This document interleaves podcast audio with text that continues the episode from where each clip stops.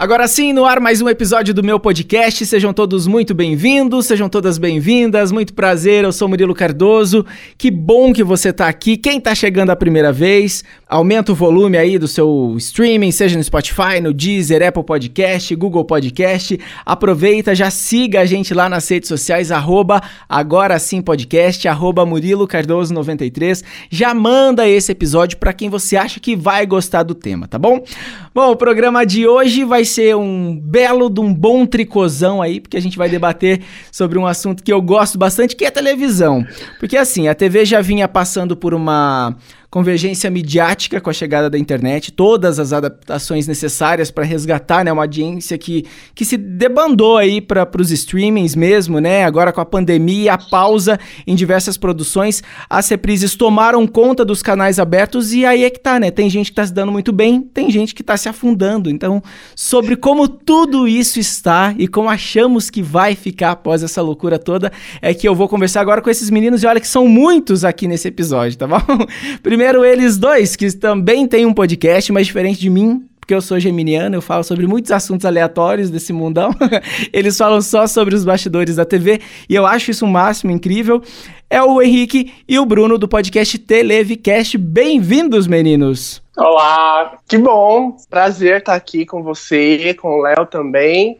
Uh, e a gente começou essa jornada aí no podcast esse ano, né? A gente está ainda no começo, tentando descobrir essa nova mídia, né? Que tá bombando agora, podcast. E também para quem quiser seguir a gente, vai lá, arroba Televicast em todas as redes sociais. Prazer, eu sou o Bruno, né? É, a gente, como o Henrique acabou de falar, está iniciando aí nesse mundão de, de podcast, mas para falar de um assunto que a gente ama falar, que é televisão. Valeu. E ó, aí ele que é meu parceiro de profissão, é locutor de rádio da Super Jovem de Francisco Beltrão e também lá no Twitter a gente já se cruzou em comentários sobre a televisão, por isso resolvi convidá-lo também, o DJ Léo Luxo. Tudo bem, Léo? E aí, Murilo, tudo bem? Prazer, bom dia aos meninos todos aqui reunidos. Quero dizer que tá um prazer estar aqui falando com vocês.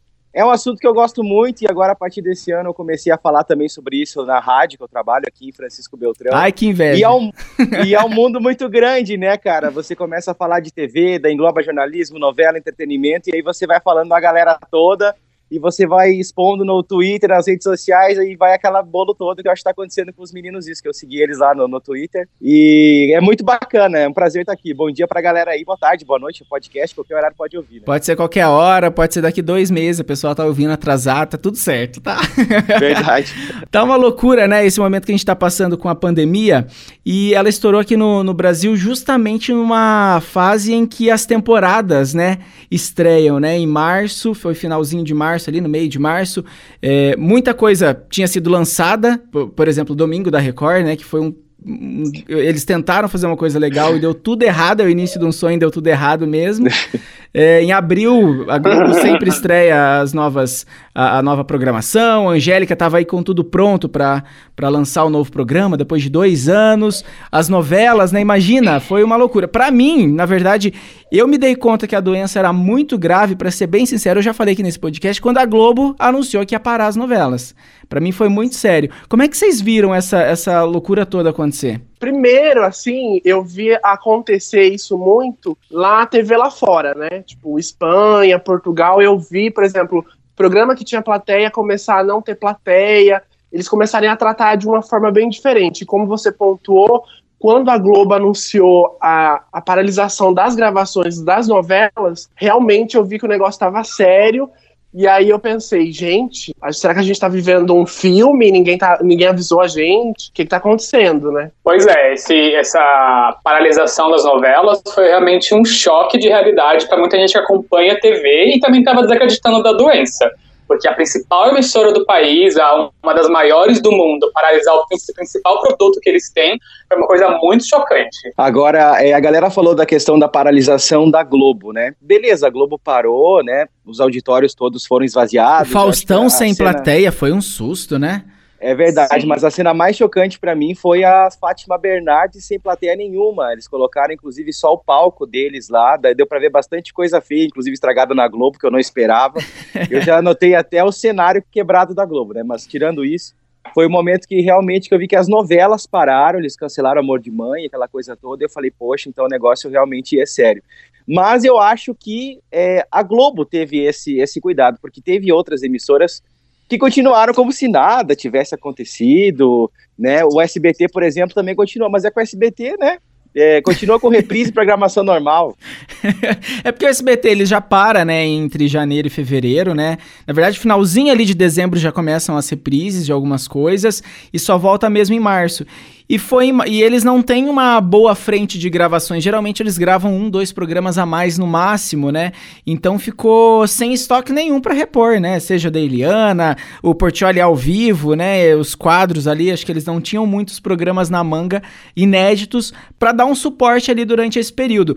Em contraponto, a gente viu muito a TV a cabo se dando bem, né? Porque a, a, TV a cabo, é, pelo menos nesse momento, né? Eles sempre gravam com muita antecedência, sei lá, programas que estrearam em março foi gravado lá em agosto, setembro do ano passado.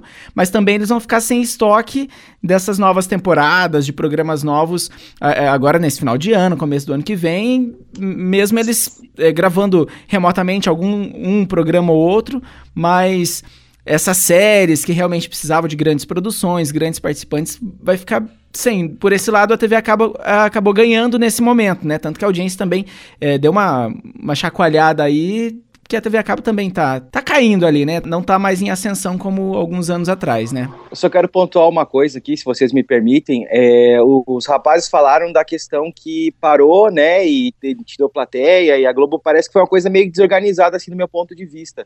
E continua sendo uma coisa desorganizada aqui no Brasil, porque a gente vê em programas fora do, do, do, do nosso país que a galera se reinventou. Tem vários programas nos Estados Unidos que a galera fez de, de outras formas, os produtores se mexeram. E aqui a galera tá fazendo, tipo, é, entrevista pelo WhatsApp. Lá nos Estados Unidos não foi. Falta criatividade para é, a gente poder superar na TV esse momento que tá, tá sendo superado, na verdade, né? Mas falta criatividade no meu ponto de vista, entendeu? Eu esperava mais a Globo, cara. Putz, a Globo tem dinheiro, a Globo tem cabeças pensando. E não aconteceu nada disso. Eu acho que a única que se deu bem aí nessa história toda de pandemia, igual você pontuou aí sobre a Fátima, foi a Fátima.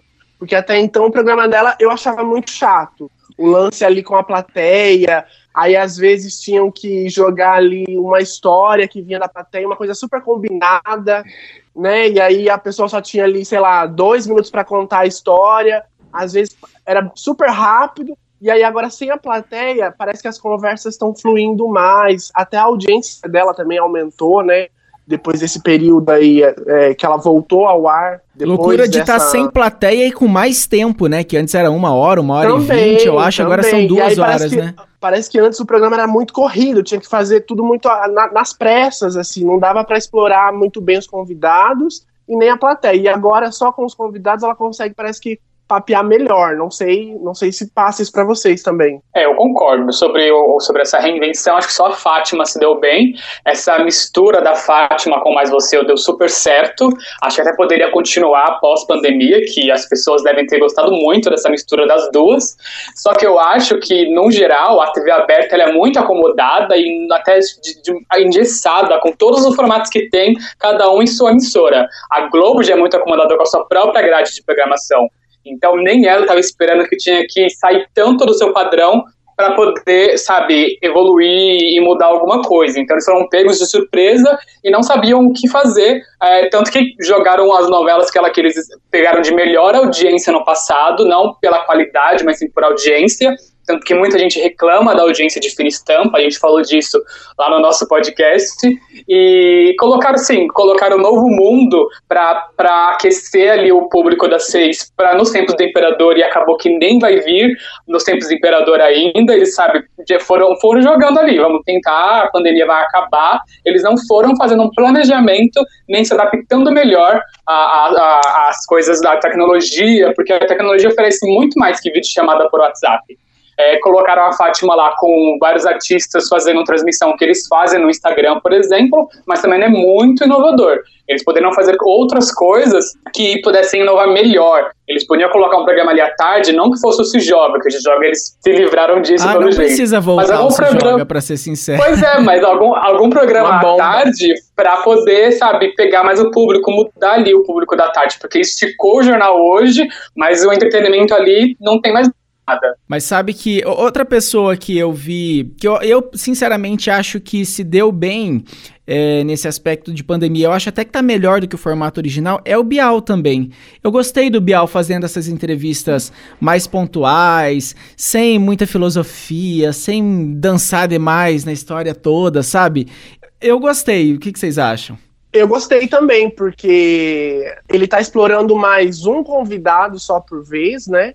Em vez de trazer vários convidados por programa, que eu acho que também acaba prejudicando, não tem como você explorar a, a entrevista e ficou uma coisa também mais intimista, né? Por é. mais que esteja um longe do outro, tá uma coisa bem mais intimista do que quando o programa era com o convidado no estúdio, ali perto dele e tudo mais. Tá literalmente uma conversa mais com o Bial do que o talk show que ele promovia às noites que não tava engrenando, as pessoas não estavam é, gostando de assistir, escapava muito o público dali. Agora tá literalmente a conversa com o Bial que ele acho que ele queria desde o início do programa. É que era muito cabeção, né? Era muito cabeção isso, o programa. Isso. Acho que tá, tá mais é. simples, tá mais gostoso de ver. É isso que eu ia Sim. comentar. A questão é que é, a Globo quis implementar um padrão é muito intelectual para a audiência do horário, entendeu? E a galera ali, esse horário da madrugada, você não quer ouvir uma conversa intelectual, você quer dar risada, já teve um dia estressado, está se preparando para o próximo dia. E eu acho que o Bial e a Globo aproveitaram essa oportunidade para fazer um teste nesse novo formato e deu super certo, não só no formato dele, como da própria é, Fátima Bernardes. Mas voltando um pouquinho na Fátima Bernardes, gente, ela não tem, ela não tem jogo de cintura nenhum, cara.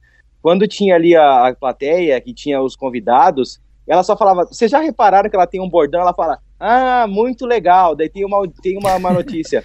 Donald Trump, digamos, né? Donald Trump diz que tá com coronavírus. Ela, ah, muito legal. Agora vamos com a Mari Palma. Muito legal. Ela não tem jogo de cintura nenhum. Até agora entrando a Maria Braga junto com ela, me dá uma dó da Fátima Bernardes, cara. Ana Maria Braga tá em casa, cara. Ela tá lá fazendo comida na casa dela, se sente em casa, né? E já você, a Fátima Bernardes é um robô ali.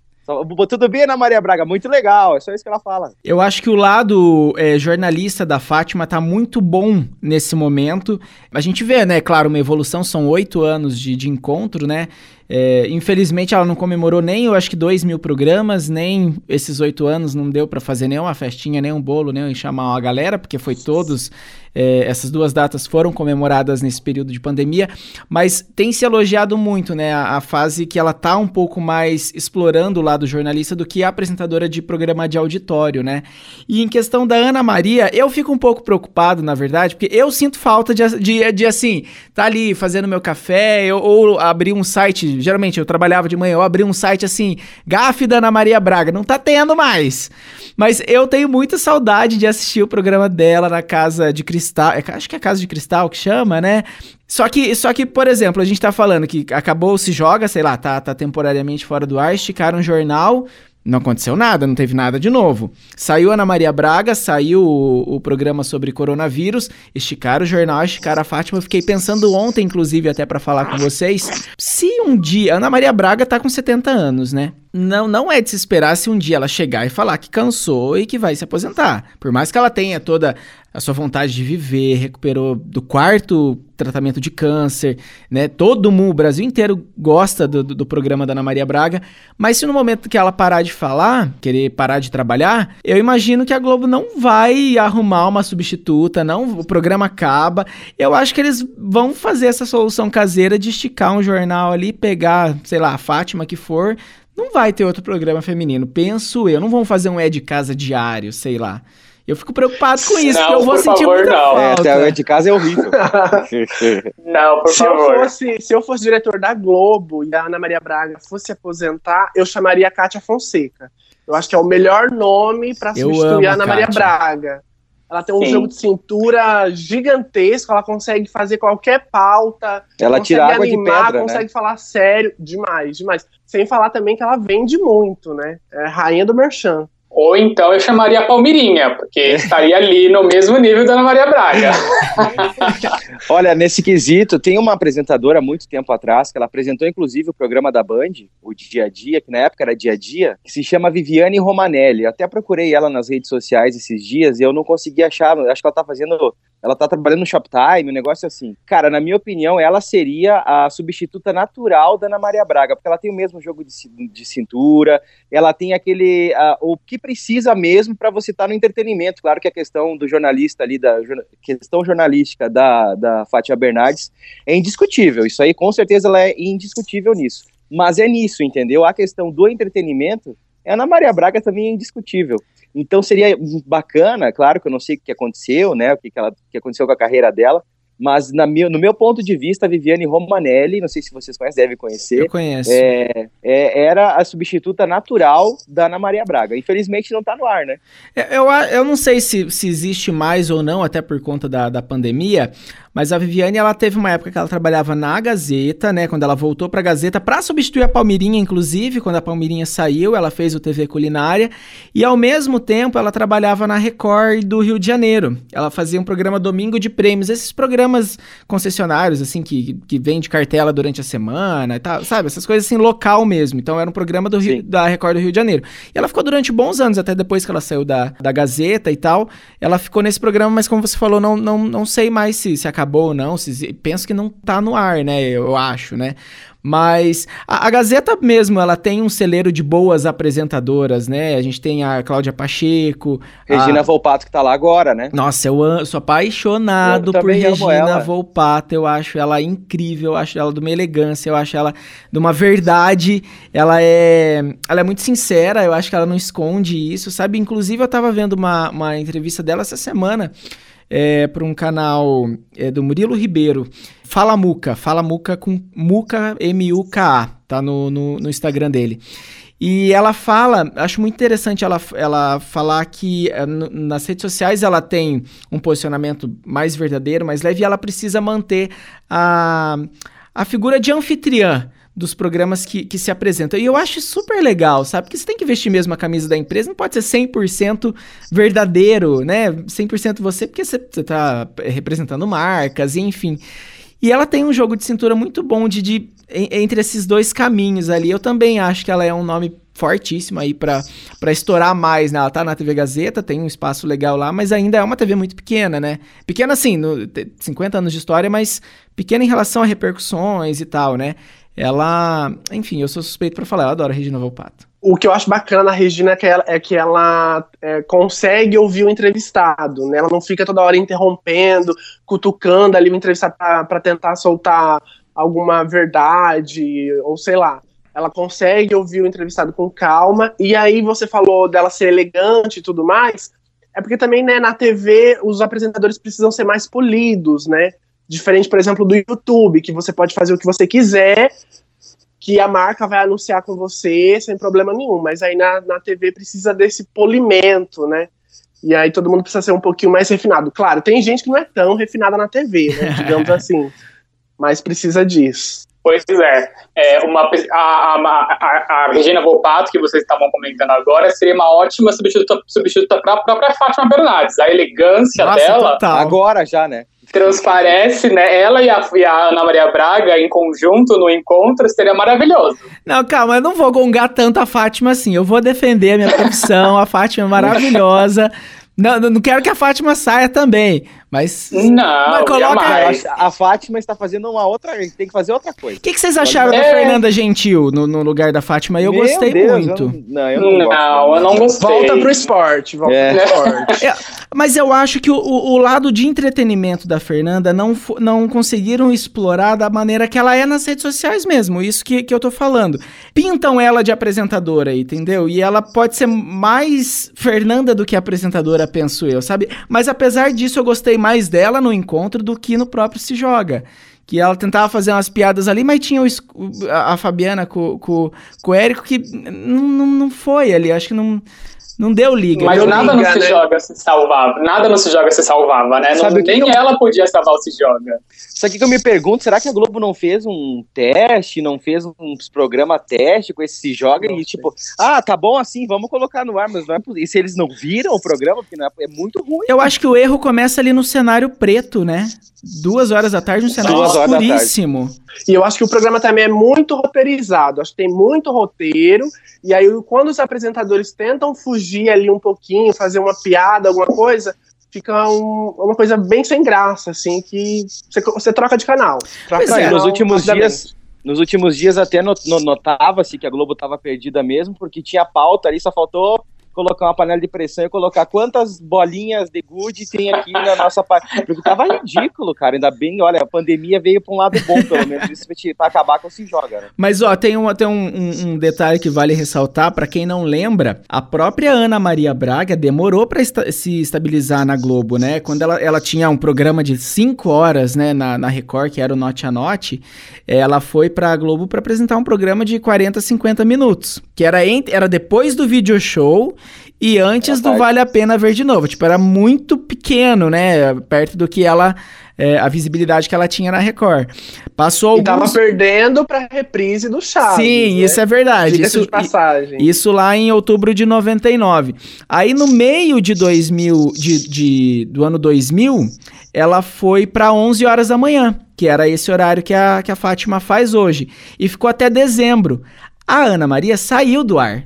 Tiraram ela do ar para estudo, né? Ela voltou em março de 2001, no horário das 8 horas da manhã, e daí que ela foi se estabilizando, né? E ainda teve o perrengue da, da doença dela nesse mesmo ano, né? Então a Ana Maria demorou para engrenar mesmo, que a gente vê, o que a gente tá acostumado, né? É, o café da manhã junto com a Ana Maria Braga e tal. Demorou mesmo pra, para se fixar na, na grade. Não sei se isso seria o caso do Se Joga, né? Mas é que tem, tem muita gente, plateia. Ai, sei lá. Eu, saudades do meu vídeo show, confesso. Total. Eu acho que o problema, é, na verdade, é adaptar a Fernanda Gentil a um formato para ela. É. Eu acho que o Se Joga não era o formato ideal para Fernanda. Então, ali moldando, colocar ela no encontro para moldar, para saber o que, que podem é, colocar, no, no que podem colocar ela. Se colocar ela de manhã, se à tarde mesmo porque o problema agora da tarde é a concorrência, o balanço geral da Record é muito forte ali, então esticar o jornal hoje parece que foi uma boa saída, porque agora não está mais perdendo como perdia com se joga com o video show. Então eles talvez a Globo nem coloque mais um programa ali naquele periodinho da tarde, queiram reaproveitar a Fernanda Gentil para um programa de manhã ou até mesmo no final de semana. Na verdade, a gente tinha que parar de falar desse do Cijoc, que é muito ruim, e falar de um programa bom, né? Vez de poder. Vamos falar do Masterchef. Podemos falar de Masterchef. E... Gostaria de saber a opinião de vocês, porque o Masterchef é muito ruim, tá muito ruim, não gostei. Eu confesso que eu não sou de assistir Masterchef. É, eu gosto, uh, eu acho interessante a competição, eu, eu acho interessante reality de, de, culinária e tal. Acho, acho legal mesmo. Mas é que eu tenho, uma, eu, não, eu não como carne, lá lá lá. Eu me sinto desconfortável assistindo. Pega a lula, pega um pedaço de picanha, sabe? Essas coisas. Eu não, eu, eu talvez eu, quando eu assisto eu vejo mais de confeitaria. Mas eu li muitas críticas em relação as medidas ali em, em, relação ao distanciamento, à higiene, que foram meio que desrespeitadas. Vocês que, que assistiram, eu quero que vocês falem um pouquinho sobre isso, porque falou tanto, tanto, tanto da mudança de formato, de fazer um programa meio que uma, um vencedor por, por episódio e tal, né? Mas teve esse conflito aí de, da, da, das medidas preventivas, né? Eu acho que assim, o Masterchef, esse formato que a Band está explorando nesse momento, é um formato que já vinha sido apresentado em outros países bem antes da pandemia. Por quê? Porque lá nesses países o formato cansou e eles tiveram que reinventar o programa. Aqui no Brasil, o formato realmente também estava cansando, mas não pela questão do formato estar cansado. É da Band explorar muito o formato aqui no, no nosso país. Então, o que, que eles fizeram? Eles aproveitaram a pandemia para dar aquela reestilizada no programa. Eu acho que a Band saiu perdendo. Eu não gostei, eu sou fã número um do Masterchef. Eu também já trabalhei com cozinha, estou fazendo faculdade de tecnologia e alimentos, então eu também tenho uma, uma, uma veia culinária. O que faltava na Band no Masterchef, na minha opinião? Faltava explorar o que o Big Brother explora, que é a questão de tu ter uma afinidade com o participante que está lá.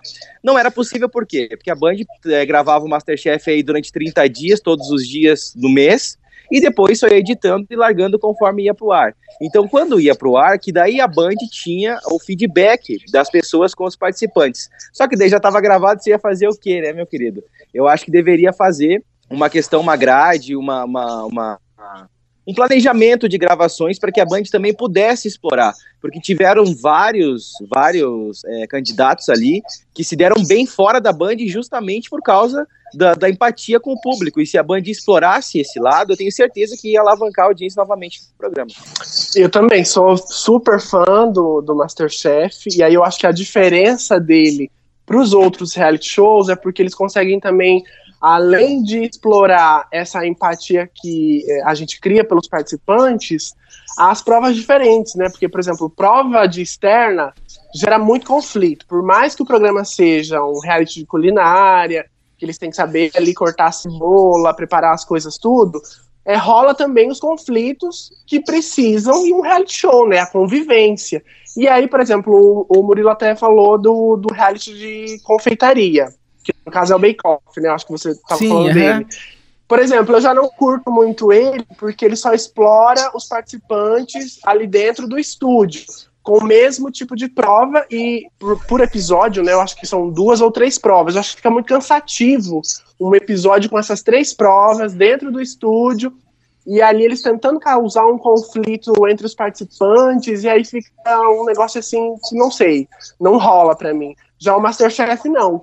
Como todo mundo vai para fora, tem que cozinhar, tem que fazer uma equipe nova, é, cozinhar em grupo, né? E às vezes você não tem tanta afinidade com aquela pessoa, acaba rolando algumas tretas que a gente adora, né? Pois é, eu ainda não assisti essa nova temporada, justamente porque eu já cansei de assistir Masterchef de tanto que já foi pro ar. Então eu ainda dei uma pausada, sim, vou, vou quero ter, ter a opção de voltar a assistir Masterchef como se fosse uma novidade. Então essa temporada eu ainda não assisti, eu fiquei sabendo que mudou um pouco o formato, que eles gravaram já com, obedecendo às normas de, sabe, da pandemia, mas eu não assisti. Então, nessa parte eu não vou é, é, opinar, mas eu concordo que o Masterchef precisa mesmo de reinventar, na verdade, de, de, de cativar o público novamente a querer o, o, o, formato. Porque eles colocando um programa em sequência do outro, faz o público sair e não querer mais assistir. Tinha que ter uma pausa ali. A gente chegou, e o Henrique, a gente comentou no episódio nosso de que eles podiam intercalar o, o tipo de, de, formato do Masterchef, porque tem mais de um. Então, podia colocar o Masterchef normal durante o decorrer do ano e para até voltar um outro, colocar um outro tipo de Masterchef, porque muda ali um pouco o formato, colocar o Masterchef só profissionais entre um deles, o Masterchef Júnior, para que as pessoas possam ter é, assistir Masterchef, mas sem se cansar daquele formato, porque mudando entre um e outro não foge a audiência. Mas a questão também é que a Band, além de explorar é, pouco intervalo entre uma temporada e outra, é os episódios de duas horas e meia. Que você... E o horário ruim também, né? Nossa, é, teve até a tentativa de colocar no domingo para ficar um pouco mais tranquilo, mas também não rolou, né? Tá, vamos ver, né? O que, que vai acontecer, se o público vai, vai abraçar um pouco mais esse formato. Quem sabe, como vocês estão falando, que em outros países já, já era uma realidade, eles tentarem é, continuar, né? De certa forma, para mudar. Mas eu não sei, gente, se é a hora mesmo de começar a gravar. Por exemplo, já teve o, o Bake Off mesmo, voltou a gravar, teve o problema com a Nádia. A, a, pra quem não sabe, né, a Nádia teve é, contato com o marido dela, que tava com coronavírus, ela teve que ficar afastada. A Cris Flores foi, apresentou um programa no lugar dela. Aí eles trouxeram a Tiziana Vilas Boas de volta todo, tipo, o que que tá acontecendo? Coitada da Nádia, tipo, não sabe se bem dizer, né, se é realmente uma puxada de tapete, tem a questão do marido dela ser dono de uma das empresas que patrocina e tal, pá. Mas é hora de gravar. A Eliana começou a gravar o Minha Mulher é que Manda, e no último dia de gravação acabou, a Eliana tá com coronavírus. Toda a equipe teve que parar de trabalhar tantos convidados, né? Imagina, são 10 programas que ela gravou. Cada programa são três casais, três casais, seis pessoas, artistas, né? É, não sei se eram eh, todos artistas, mas enfim, seis participantes por programa. Então façam as contas e olha como compromete a vida de tanta gente. Eu acho que é meio que responsabilidade voltar a gravar assim. Então já, tá desesperado. É, é um programa tem 10 anos, né? A Eliana tem 10 anos de programa tá reprisando e tá dando audiência, tá ganhando o Rodrigo Faro. Continua reprisando, tá tudo bem, eu acho. Do que se arriscar, arriscar colocar a vida de tanta gente em risco e comprometer a qualidade, né? Que às vezes não vai ficar igual. Igual o, o Passo Repassa, que tá ao vivo, né? Ele, eles já estão fazendo o Passo Repassa ao vivo, com um monte de proteção. O programa fica uma bagunça, eu, eu não curti. Eu acho até interessante a, a forma que eles a, a, é, arranjaram ali, com a torta na cara, com o distanciamento e tal. Mas não é tão divertido, né, pessoal? Não, acho que dá pois pra, é. dá, acho que deve ter outras opções aí. O Domingo Legal com o Celso Portioli tem 10 anos também, 11 anos esse ano, né? Então, acho que dava para explorar um pouquinho mais do arquivo, já que a SBT tá acostumado a reprisar mesmo, né? Pois é, a Maísa, a Maísa, por exemplo, a gente falou agora há pouco de programa roteirizado, o programa da Maísa eu sempre achei muito roteirizado. O que a Maísa fala é um, um roteiro para Oscar Filho comentar, as piadas ficam ali muito. As propagandas que eles fazem são totalmente autorizadas. Eu nunca gostei muito do programa da Maísa, mas agora, com a nova, o novo formato de gravação que eles estão fazendo, melhorou muito, assim como melhorou o programa da Fátima que a gente estava comentando no início. Eu achei o programa da Maísa muito melhor agora. Eles colocaram ali totens de pessoas assistindo, o que é muito melhor do que eles fizeram no Caldeirão do Hulk, por exemplo, que as pessoas estão ali mortas do, do início ao fim do programa, eles ficam ali, o, o Luciano quer comentar, quer interagir Achei com tão eles. exagerado aquele tanto de gente. É muito, e da mais é super simplesinho, são vários monitores, as pessoas estão ali, claro que elas ali estão mortas porque elas não têm reação nenhuma, mas elas não estão ali ao vivo. Mas é super, sabe, é super legal a forma com que foi gravado, e a mais está um pouquinho mais solta, porque ela entrevista uma pessoa de longe, em vídeo chamada também. Eu curti um pouco mais a, a, versão do programa da mesa agora dessa versão de pandemia. E eu ainda acho caro pra TV, porque imagina quanto custa cada painel de LED daqueles para colocar a galera, e é, sei lá, nem, não sei quantas pessoas realmente são, mas é um investimento que, ok, é legal a, a iniciativa, mas eu, eu ainda não concordo. Então, é, sobre isso eu também não posso opinar, estou dando uma de Glória Pires aqui, mas eu queria que vocês falassem um pouquinho da. Ó, desculpa roubar o teu lugar, Murilo, mas é que Vai eu lá, queria muito ver a tua opinião da Cris Flores. Cara, eu tava acompanhando a Cris Flores esses dias. Meu Deus, ela é maravilhosa, cara. Ela tá aqui na nossa pauta. Eu já tinha separado. Ah, é? desculpa, aqui. então. Então vamos lá, vamos continuar. Eu, eu quero divulgar e enaltecer essa pessoa chamada Cris Flores, jornalista, apresentadora maravilhosa, que tá assim, numa saia justa dentro do SBT. Ela tá numa saia justa, porque o Silvio Santos tá aproveitando a quarentena quarentena para voltar a ser o Silvio Santos lá da década de 2000 com a grade voadora do SBT. Para quem não sabe, teve uma época que o SBT nem divulgava a grade de programação para revistas e jornais e tal, porque não se sabia o que, que ia pro ar, de tantas mudanças de horário que o SBT fazia. E o Silvio tá aproveitando para fazer o teste ali, colocando muitas coisas no horário do, do Triturando. A gente tá gravando esse programa é, na quinta-feira, ele vai ao ar na próxima na quarta que você está ouvindo hoje. Mas ontem, na, do dia que a gente tá gravando, dia 22 de julho, o SBT, o Silvio Santos decidiu tirar o Triturando do ar, que já é uma, uma, uma gambiarra ali do Fofocalizando, para colocar um programa chamado Notícias Impressionantes. Para quem apresentar? Cris Flores. Eu acho que o desrespeito de não avisar o público, de não saber o que está acontecendo, fazer a Cris Flores ler piada do Ari Toledo mês passado, e ela com uma elegância, é, uma sutileza, e mesmo sendo. A gente pode dizer, a gente tá profissão, né? A gente pode falar, tipo, é uma chacota, coitada, que estão fazendo com ela. E ela tá saindo muito bem, muito bem. O público. Quem assiste, eu acho que assiste até por ela. Por, por ela e talvez pelo, pela lembrança que a Lívia Andrade marcou também no programa, sei lá. É, é a minha opinião, eu. Maravilhosa, só que ela precisava, ela merecia muito mais. E falando da Cris Flores, eu lembro quando ela ia no A Casa é Sua, no começo ali da Rede TV, comentar a revista Contigo, porque acho que ela, ela, ela era editora, né? E ela ia lá com a Sônia Abrão, toda tímida, de óculos, um cabelo maior, assim, super tímida, falar e tudo mais. E olha agora como a gente vê aí, é uma grande apresentadora, né? Ela consegue apresentar qualquer coisa. Acho que ali, todos os programas do SBT se o Silvio Santos colocar ela, ela consegue dar conta. Na época que a Eliana é se afastou pela gravidez, a Patrícia não tinha tanta habilidade para fazer reportagens e tal. A Cris é, fez é, reportagens pro programa da Eliana, foi super bem, né? É a Cris realmente está pronta para tudo. E por isso que eu disse, né? A Cris estava apresentando o Bake Off, foi, acho que apresentou um ou dois programas, não sei. E, e daí colocaram a Tiziana agora é, que já tinha apresentado o programa anteriormente, né? Mas não havia essa necessidade, né? Artisticamente não precisava disso, né? É, a Cris Flores, se tu colocar ela para apresentar o Fala Que Eu Te Escuto, ela vai conseguir tirar de, de, de letra, né? Mas Super. a questão é que, é, como eu falei antes aqui, é, a pandemia veio, com certeza, uma parte ruim da nossa história que a gente vai querer esquecer, mas a gente está aprendendo muita coisa disso, e também é uma, uma baita oportunidade para a Cris Flores, porque ela tá ali à frente do, do, do, triturando, do fofocalizando, do fofocando, sei lá como é que é o nome hoje, vai ser pro ar, né?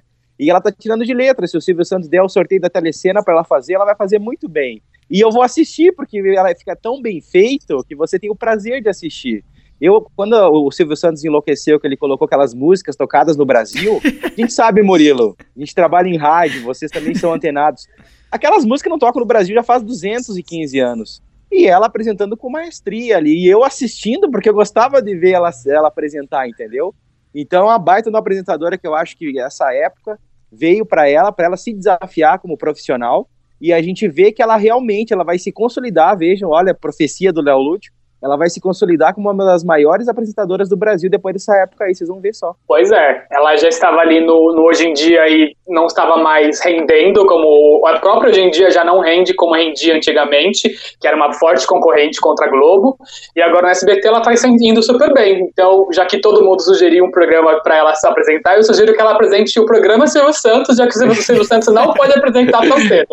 e vai ficar maravilhoso, pode ter E vai ficar muito bem, vai Com ficar. certeza. Mas Com eu, certeza. eu destaco aqui o desrespeito com a produção, né, gente? Porque eu trabalhei em TV e eu sei o quanto a produção rala. Chega às 7 horas da manhã para colocar um jornal meio-dia de 40 minutos no ar. É uma puta produção.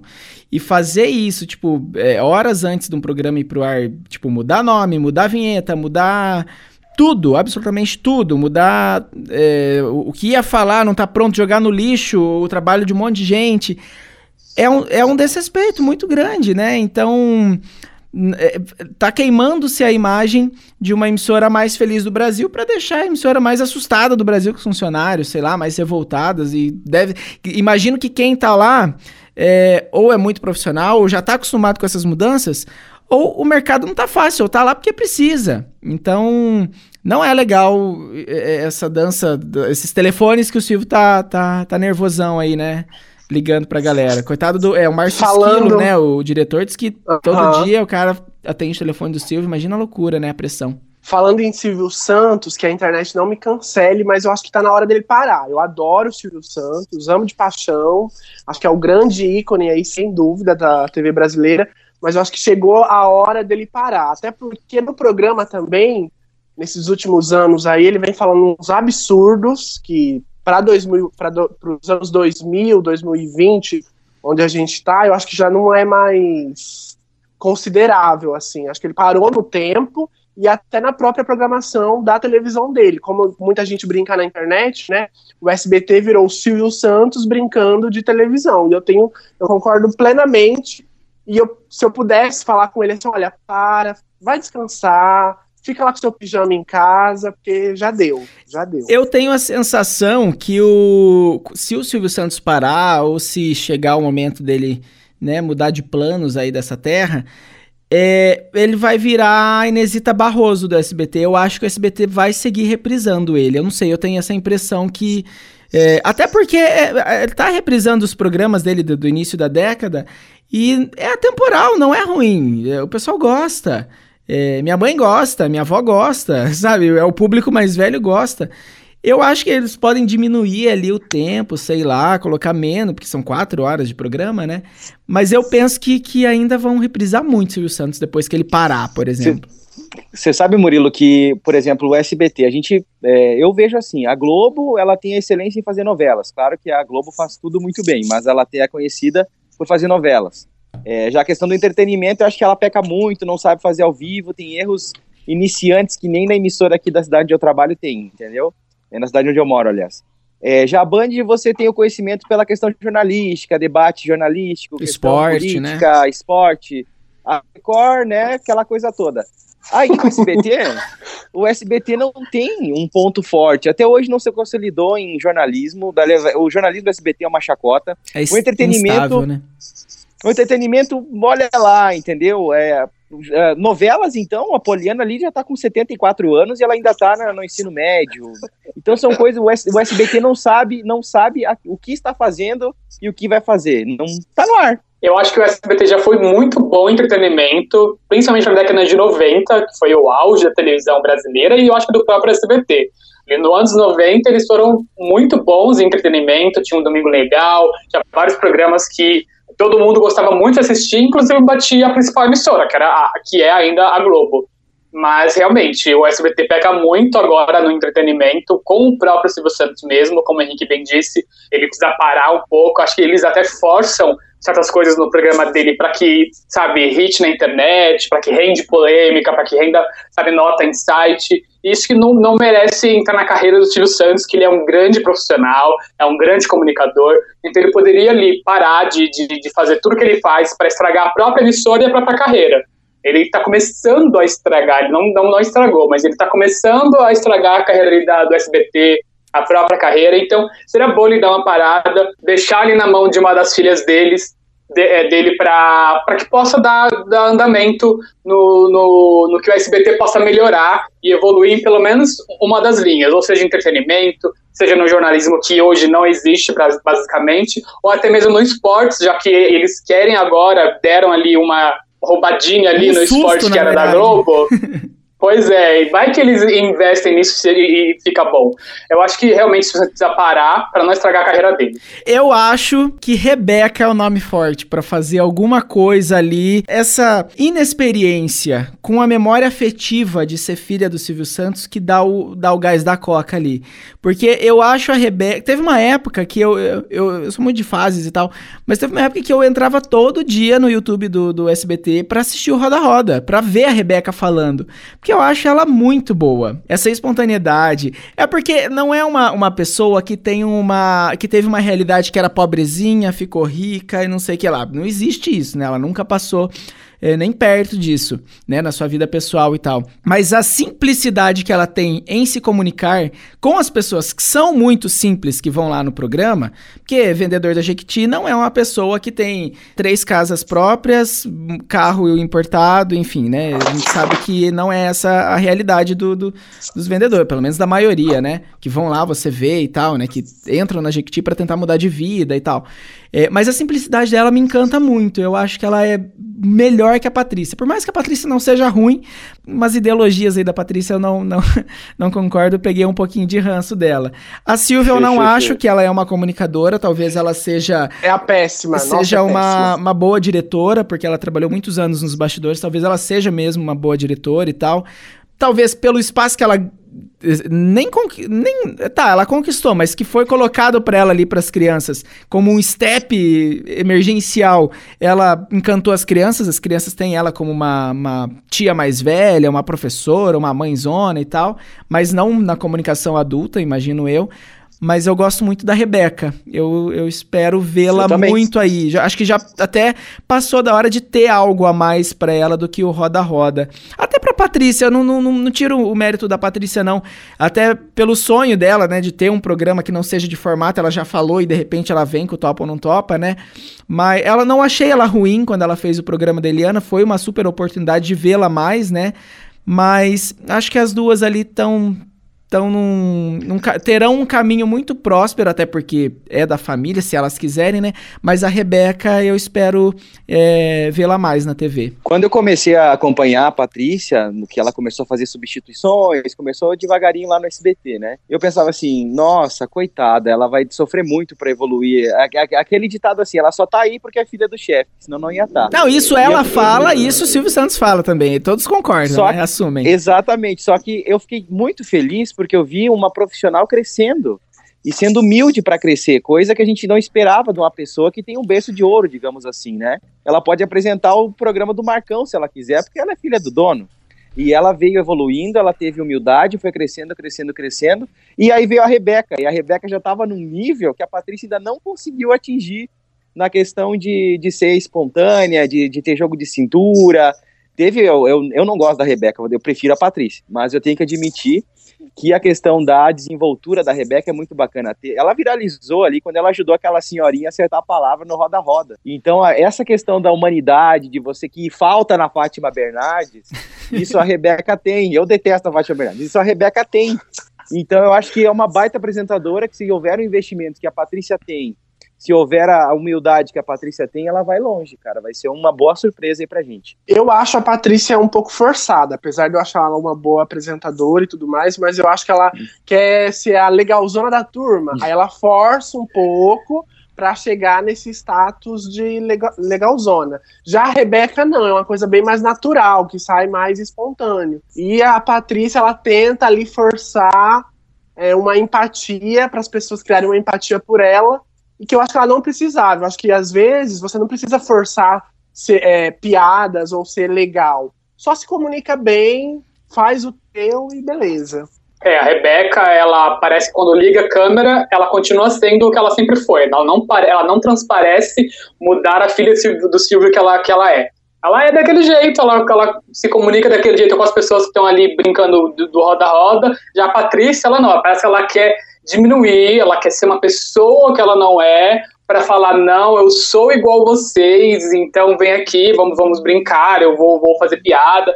Ela força ali, ela transparece uma outra imagem de, de, de Patrícia e isso também eu, não me desce, eu prefiro a Rebeca também. Eu gosto do Patrícia tá na rua. Eu acho simpático. Eu acho que o pessoal tem um carinho por ela ali quando ela tá é, ali fazendo aquele game, aquele mudaréu de gente na rua e tal. Não, não é uma coisa que, que me incomoda, não. Até por. É, vocês estão falando, né, dela mudar um pouquinho o tom.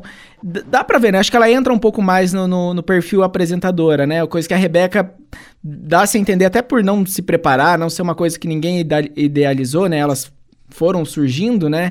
Tem esse, menos esse despreparo de ser apresentador. A gente é locutor de rádio, né, Léo? A gente entra no ar, a voz já é imposta, a gente enche o peito, a gente fala um pouco diferente, mas eu, eu, eu gosto. Eu acho que, que sim. Tirando a Silvia ali, que acho que se, se não sair ali dos programas infantis, vai voltar para os bastidores, sei lá. Eu acho que as duas têm um, um bom caminho, né? Ah, a Silvia é péssima, péssima. E até porque quando vaza alguma coisa dela na. Nossa, que programa, horrível, né? Ela tratando mal os funcionários, questionando assim, coisas no ar. Nossa, gente, é péssimo, péssimo. Gente, agora vamos falar já que a gente tá falando do, do, do, futuro aí, né? Quer, quer dizer, a gente tá tricotando mesmo, né? Como eu falei no começo do programa. Eu Faltou gosto só disso. o chimarrão e o bolo frito. E um balde e uma melancia, né? Que daí a gente fica a tarde inteira. Sobre as reprises da Globo. Porque eu, uma coisa que eu comentei é, esses dias uh, com, com os colegas e tal, é a questão da Globo, infelizmente, ter queimado o cartucho com a Avenida Brasil ano passado, né? Porque, claro que ninguém esperava o que ia acontecer hoje. Foi também uma, uma, uma ideia para levantar o, o, Se Joga e tal, as tardes ali da, da Globo. Se a Avenida Brasil tivesse no ar agora, tava explodindo. Tanto que Fina Estampa é a anterior à Avenida Brasil, né?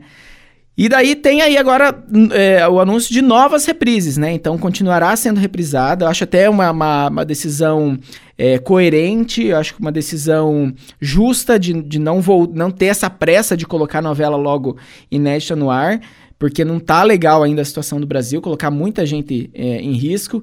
Então, como o Léo tinha falado de colocar Novo Mundo para aquecer ali a, os tempos do Imperador, porque ninguém sabia quanto tempo isso ia durar, é, não deu certo. Talvez o ano que vem o pessoal já até tenha esquecido. Então, vai ter Flor do Caribe agora, né? Foi anunciado que vai ser Flor do Caribe, a novela da Grazi, Henrique Castelli e tal. Nas nove da noite, A Força do Querer. Eu acho que é muito recente para colocar A Força do Querer. É, e não é uma novela tão boa, não. É, a, a favorita tá aí no, no, na internet explodindo, todo mundo falando de, de a favorita. não sei porque que a Globo não escolheu isso, talvez para não perder força no Globo Play, sei lá. Estão é, pedindo Tititi no horário das sete. É, não, não tem nenhum. Pelo menos hoje, dia 23 de julho, que a gente está gravando, não tem uma decisão ainda sobre a novela das sete. Já foi batido o martelo, sim, é porque o anúncio da nova reprise no horário das 7 saiu horas depois da nossa gravação. Então eu vim aqui fazer esse parênteses, essa pausa no nosso podcast para falar que a novela escolhida nessa exibição especial, quando totalmente demais acabar, será Haja Coração. É aquela versão de Sassaricando de Silvio de Abreu, que foi ao ar em 87, né, a versão original, que conta a história é uma comédia romântica aí, né, bem divertida, de Tancinha, Apolo e Beto, que foram vividos nessa fase por Mariana Ximenes, Malvino Salvador e João Baldacerini. Fecha parênteses, vamos voltar para o nosso podcast. Só que eu quero saber cadê minha Verdades Secretas à noite, gente. Eles vão reprisar a Cine Hollywood, que passou o ano passado, com um monte de série inédita ainda na, no Globoplay, mas eu quero minha Verdades Secretas. Eu quero a minha Verdades Secretas viva. Pois é, já, já que eles vão fazer Verdades Secretas 2, eles já poderiam colocar ali como esquenta a Verdades Secretas 1, assim como fizeram com o Novo Mundo para nos tempos do Imperador. Mas, sobre as reprises, a, a, força do, a Força do Querer, além de achar muito recente, eu acho um pouco pesada para o momento que a gente está vivendo. Tem aquele lance da Bibi Perigosa, mesmo que seja uma novela Pra mim, eu, eu achei uma novela legal. O Léo não, não curtiu muito, mas eu achei, eu achei legal. A Juliana Paz estava muito boa nessa como a Bebê Perigosa. A, a, a verdadeira Bebê Perigosa já tá querendo barrar essa, essa nossa reprise. Essa reprise. E, mas eu acho que podia ser uma outra novela um pouco mais leve. Tudo bem que nas últimos, nos últimos anos não teve tantas novelas de sucesso. A exceção foi a Avenida Brasil, que já reprisou, então foi, né? Acho que Silvio de Abreu deve ter ficado muito revoltado quando descobriu que tinha que reprisar as novelas e dispensou a Avenida Brasil, não vale a pena ver de novo. Mas a favorita realmente seria uma das melhores opções. E outra, outra coisa que eles jogaram fora, que foi jogar no, no Globoplay logo de, de início para lançar as novelas lá no, no, no aplicativo deles de streaming. Porque se não tivesse lançado a favorita logo de início, eles já poderiam ter usado essa carta é, na, na reprise das nove para substituir Fina Estampa, que aí sim a gente teria uma boa reprise, porque Fina Estampa. Não dá. Não, não, não, não, não dá. Não, é péssima, péssima. Eu acho que é uma novela ultrapassada, por mais que esteja ali recente, né? Foi exibida recentemente. Mas aí. em nove anos Mas, muda muita coisa, né? Sim, eu Nossa, acho que tinha muito mais novelas melhores pra colocar no lugar de Fina Estampa. Que não seja também Babilônia, né? Babilônia. Ah, não, nunca na vida que eles vão reprisar Babilônia, nem não vale a pena Babilônia estacaram fogo. Não, acho que nem tem Mas mais o arquivo. Mas eu preciso dizer, eu não acho Babilônia ruim. Ela só esteve no momento, na hora errada, no momento errado, a Record bombando com os 10 com os é, 10 mandamentos, 12, como é que é? Os 10 mandamentos, Dez né? mandamentos. Os dez Dez mandamentos. Ah, o pessoal da igreja, né? É, não, não, não acho muito ruim, não. Acho que o enredo era legal, mas eles pecaram e tal, tentaram salvar, mas foi uma, uma tragédia. Mas a gente tá falando de novela leve, a, a Record no meio dessa muvuca me coloca Apocalipse pra passar, né? Apocalipse. Tipo, também foi A uma coisa muito, semana, é. inclusive. Muito louco, né? Poderia, Pois sei é. lá, tá reprisando Jesus, né? Que ia ser É. uma vibe mais.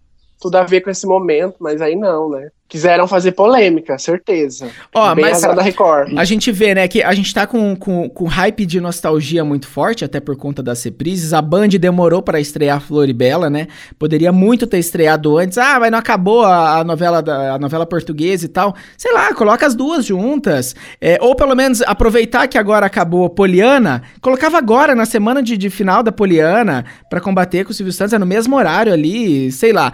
Mas, é, tanto que, que essa coisa da nostalgia e tal, a- é, foi anunciado também que a, a substituto de Eta Mundo Bom no Vale a Pena Ver de Novo vai ser Laços de Família. Eu acho que é a quarta exibição, né, que vai, vai, vai pro ar Laços de Família à tarde. O pessoal da internet gostou, pelo menos. Vi que no Viva vai passar a viagem até o final do ano. O pessoal tá, tá muito. é, tá muito aflorado essa coisa mais nostálgica, cada vez mais antiga. Então, a Globo poderia não escolher uma novela de 2017 e atender a demanda aí do público que, que clama aí por novelas é, mais antigas. Estica a novela à noite, estica a novela à tarde, né? Tipo, Por Amor, era aquela cara desse tamanho gigante, assim, na, na, na televisão. Por que não fazer à noite? É igual, né? Não dá diferença nenhuma. Não, uma coisa que eu não tô gostando da Globo é o pessoal não gosta muito da fina estampa. Eu gosto da fina estampa, mas eu não pela questão é política, questão de direitos e aquela coisa toda. Eu vejo mais pela questão cômica mesmo. Aquela novela nunca aquelas coisas que acontecem naquela novela vai ter na sua vida, né? Então, vendo por essa questão mais cômica, eu até gosto da novela porque é uma coisa mais light. Só que a Globo tá tesourando muito os episódios, eles estão passando dois episódios em 30 minutos. Eu tava vendo ali o tempo de, de vídeo da, da novela, né, o tempo de arte da novela. Essa semana para 32 minutos, o, o capítulo que demorou mais tava, tinha 43 se- eh, minutos. Para você ter dois episódios num, num, em 30 minutos, pra que fazer isso, cara? Entendeu? Então, aí também tem questão ali de personagens que não estão se encaixando, porque não foi mostrado o próprio filho da, da moça que trabalha lá no Tupinambá, não sei se vocês acompanham a novela, né? É, ninguém sabia que ele era garoto de programa, que ele. Porque a Globo justamente cortou essas partes. E aí, agora que o cara tá sendo um lutador de, de, de, de, de boxe, ninguém sabe o porquê, porque as galera não lembra. Claro que hoje tem a internet que explica. Mas quem não tem esse acesso não está sabendo por quê. Então, pra que fazer isso, entendeu? Acho que se a Globo vai reprisar uma novela, pô, respeito com as pessoas que estão assistindo, entendeu? Qual- Só isso que eu não gosto. Qual seria a, a grade de, no- de reprise de novela dos sonhos pra vocês? Novela das 6, 7 e 8 agora, que vai, vai mudar tudo de novo. Da 7 eu queria 4x4, que eu acho que é bem nostálgica, anos 90, maravilhoso. Olha, pra mim, às 18, poderia ter Além do Tempo, às 19 tem tanta, tanta novela que eu não, não consigo escolher uma, mas eu vou ficar com Tititi por ser uma coisa que todo mundo quer.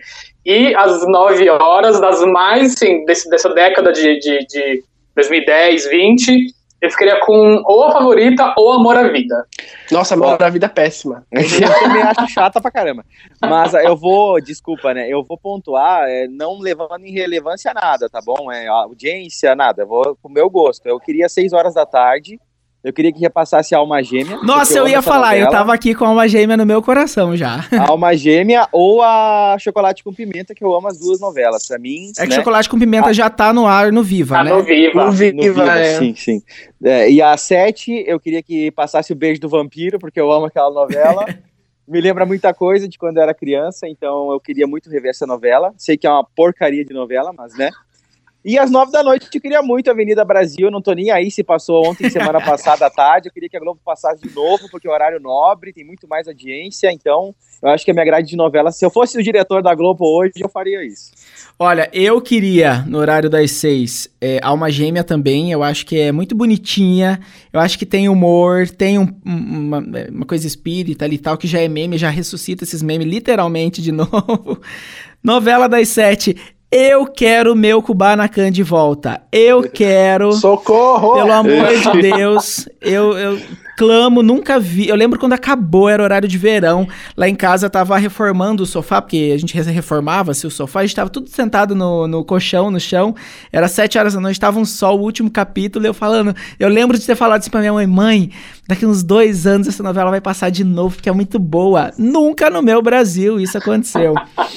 E novela das nove, se não fosse a favorita, que é muito boa, eu queria Paraíso Tropical ou Duas Caras. Meu Deus, socorro! Paraíso Tropical, Murilo. Ah, Por favor, eu queria Bebel, eu queria Duas Caras, que eu lembro que tinha a Marjorie este ano, gostava muito dessa novela. Enfim, essa seria a minha grade. E às 11 horas da noite, Verdades Secretas, poderia reprisar tranquilamente, para mim tava tudo bem. Ah, eu falei a 7, 4 por 4 a 6 eu queria é, O Crave a Rosa, amo de paixão. E às nove eu queria Caminho das Índias, se não pudesse Avenida Brasil, claro. Né? Verdade, né? Eu acho que Caminho das Índias seria muito bom também. Eu Seria. ouvi o povo ah, falando amo, de Salve amo. Jorge, eu falei, gente, esse povo tá bêbado, não é possível. É, eu prefiro a América daí, né? é, América também. América é muito boa. Salve Jorge é polêmica. Sim.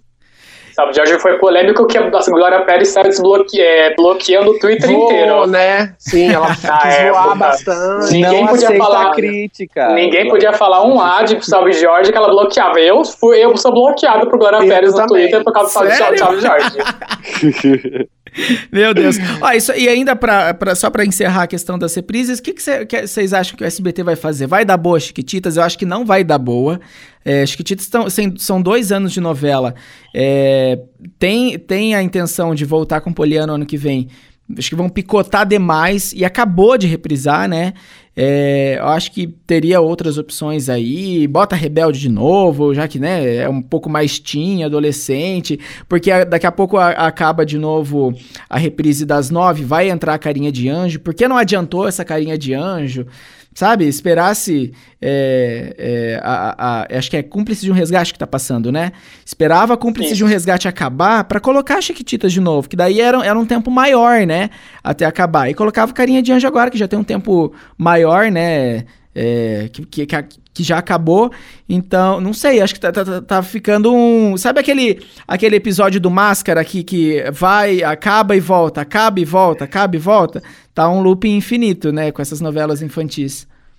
Já que a gente estava falando de saudosismo, eu acho que eles poderiam reprisar Chiquititas dos anos 90, a primeira versão Nossa, lá. Verdade. Ou então voltar com a Usurpadora, Maria do Bar. Ah, eu assistiria muito. eu também, com certeza, assistir, fazer né? sequência, assim. Sim. É, o problema da SBT é que eles ficaram só em uma novela, não quiseram gravar mais outra. Eles tinham planos de mais novelas infantis, como o Patinho Feio, que tinha até a escalação de elenco e acabou nunca mais saindo do papel. Mas se eles tivessem pelo menos mais uma novela, eles não teriam que reprisar pela quinquagésima vez a mesma novela de sempre. E Rebelde seria uma ótima opção mesmo para reprise, porque ficaria ali na faixa do público infantil enquanto juvenil. Só que o problema é gastar E o SBT não, não pensa muito em gastar em investimentos e tal. O Silvio Santos ele prefere usar o que ele já tem. Para que, que ele vai gastar se ele já, já tem ali um pequeno estoque que ele já reprisou 50 vezes? É que ele não Tanto tem mais é, os né? direitos de rebelde? Eu acho que não. Não, tá na não Record, não tá? Não tá? Acho que no Brasil em lugar nenhum mais tem direitos de rebelde. E aí tanto que o Silvio Santos não quer gastar é que a Isis, né? A Iris, aliás, a mulher dele que escreve as novelas. tipo, ele não quer, ele tá com o escorpião no bolso e não quer gastar. Gente... Todas as novelas escritas pela mesma pessoa. Igual a Record, né? Inclusive, que tá só com uma, com uma escritora, né? É, para encerrar, então, o nosso episódio de hoje, o que, que vocês esperam aí? O que, que vocês acham que vai acontecer após pandemia? Vai voltar ao normal? Eu ouvi falar que, por exemplo, um auditório igual o Faustão tinha pelo menos nos próximos dois anos não vai ter. Eu fico um pouco assustado, apreensivo com isso. O que, que vocês esperam? O que, que vocês acham? Fazendo um balanço geral aí de, de tudo que está rolando e tudo que vocês esperam que, que vai acontecer aí. Por exemplo, aqui no Brasil, cada vez menos a gente vai ver programa de auditório, formato comprado de fora, porque a maioria das televisões brasileiras estão passando aí por crise, né? E aí a gente enfrentou, está enfrentando essa pandemia, todo mundo também com menos dinheiro, e aí essa recuperação vai durar aí, acho que muito tempo, e acho que a gente não vai ver tão cedo assim novos formatos. A não ser, por exemplo, lá na Globo, né, Caldeirão do Hulk, eu acho que o próprio Luciano Huck compra com o dinheiro dele os formatos. Eu acho que nem é a Globo que compra é, os formatos, tipo, quem quer ser milionário, é aquele que cai a bola lá, esqueci o nome. Isso. Já nas outras emissoras, é, eu acho que a gente não vai ver tão cedo novos formatos. Eu acho que o jornalismo vai reinar aí, o jornalismo ao vivo, bem feito, eu acho que vai reinar aí pelos próximos anos. Então, o problema é que nem a gente tava falando lá no comecinho, né? Se tirar na Maria Braga, é, colocou jornalismo, deu tudo certo, tirou se joga, que é entretenimento, colocou jornalismo. A questão é a financeira, né? Que o jornalismo ele não tem um apelo comercial forte que esses outros programas rendem, né? Tipo, Ana Maria também é uma galinha dos ovos de ouro, né? Então, o jornalismo é forte, é bom, é o que dá mais audiência, isso é claro, né? Quando você vê ali os, os números e tal, tipo, é, Ana Maria, é, é, Bom Dia Brasil tá com audiência 8 pontos, sei lá. Ana Maria, Fátima 7, 6, 5, vem o SPTV 12, 10. Tipo, isso é, é muito forte, né? Então, tem audiência sim, em comercial talvez fique a desejar, né? Pois é, então eu, eu para mim eu acho que o futuro é uma reinvenção. É hora de todos os executivos de todas as emissoras sentarem e bolarem um plano para reinventar como é feita a televisão daqui para frente, seja para jornalismo, para entretenimento, para novela, para tudo, principalmente onde tem onde vai ter mais contato. É, e quando for ao vivo principalmente também. Essa questão de, de auditório, de, de enfim, é, a, a, talvez seja, como, como vocês disseram, a, como o jornalismo não dá tanto investimento, fazer a mistura do entretenimento com o jornalismo para ver se rende alguma coisa daí. Então era de sentar, fazer um plano, ver o que, que pode ser feito com o uso da, da tecnologia para adaptar tudo que não, era, não, não estava adaptado e tirar ali, sabe? Não, não, não, não ficar engessado como é, a televisão é agora eu acho que um grande exemplo dessa ideia que tu teve de, de misturar o jornalismo com o entretenimento é o próprio balanço geral. Que eles começaram brincando lá com a questão do, do, da venenosa, e aí foi indo, foi indo. Antes tu tem um jornalismo bem pesado, inclusive, e aí do nada já vem o entretenimento com, com a fofoca. E eu acho que esse realmente a, a Record acertou nesse E caminho. eu não sei por que, que é a, a, Record não colocou ainda o Hora da Venenosa em rede. Não faz sentido. Exatamente. Tipo, explodir, ela poderia explorar ainda mais, né, esse, esse, esse programa, esse formato, deixar essa hora local ali, mas depois das três já colocar em rede, esticar um pouquinho mais, porque as reprises também não, eles não têm um estoque muito grande de reprise. Uma hora já vai acabar, já vai esgotar, então penso que daria muito, muito, seria muito bom também. Seria mais interessante é, até, né? Imagina entre Sônia Abrão fofocalizando, a Kátia e tal, a galera da fofoca. Seria uma disputa legal. Só para concluir o que eu estava o que eu tava falando aqui para não ficar sem, sem um, um, fechamento, é exatamente o que vocês falaram. É agora o momento da reinvenção. Agora as emissoras estão sendo obrigadas a se reinventarem. E agora é o momento. Quem não fizer isso, meu querido, vai ser engolido por TV a cabo, vai ser engolido pelo streaming, vai ser engolido pelas outras coisas que vão ter a reinvenção. Tá todo mundo esperançoso e curioso para saber o que, que, vai acontecer. Meninos, muito, muito obrigado por vocês terem topado participar dessa conversa. É, rendeu pra caramba, já explodimos o nosso horário. Eu não sei o que, que eu vou fazer com a edição desse programa. Dois programas. parte 1, parte 2. Uhum. E eu quero que vocês é, passem o contato de vocês, o jabá de vocês, como o pessoal encontra aí é, vocês nas redes sociais. É o momento do jabá, vai lá. Bom, eu vou falar do meu pessoal e aí o Bruno fala do podcast para ele não ficar sem o que falar, né? Eu tô no arroba televisona, no YouTube, no Twitter, no Instagram e acho que é só. Eu estou no Twitter como arroba Bruno Urbano, comentando sobre televisão, enfim. E tem o nosso podcast, que é junto com o Henrique, que é o arroba Televicast, também no Instagram e no Twitter. Eu adorei, Galera... inclusive já ouvi, adorei muito, de verdade. Ah, galera... obrigado, muito obrigado. galera, siga a galera aí do TV Lisona. É TV Lisona? Televisona, olha só. Televisona. Já tô tra trocando já. E Televicast. Televicast também. Eu sou um Zé Ninguém, só trabalho em rádio, tenho um programa aqui na região, então quero dizer que estou muito feliz, Murilo, obrigado pelo convite, participar com esses, esses meninos muito legais. Me sigam de volta, por favor. SDV. Claro! E, muito, e beijo pra vocês. O teu arroba, homem, como é que o pessoal te vê? É arroba DJ Léo Luxo. Léo Luxo, L-U-C-H-O. Segue lá, vou compartilhar o podcast, aquela coisa toda. Manda lá que eu sigo todo mundo de volta também. Valeu então. E você que ficou até aqui, que gosta de falar de televisão, de ouvir sobre televisão, comentou aí sozinho enquanto você lava a louça, enquanto você arruma o teu quarto.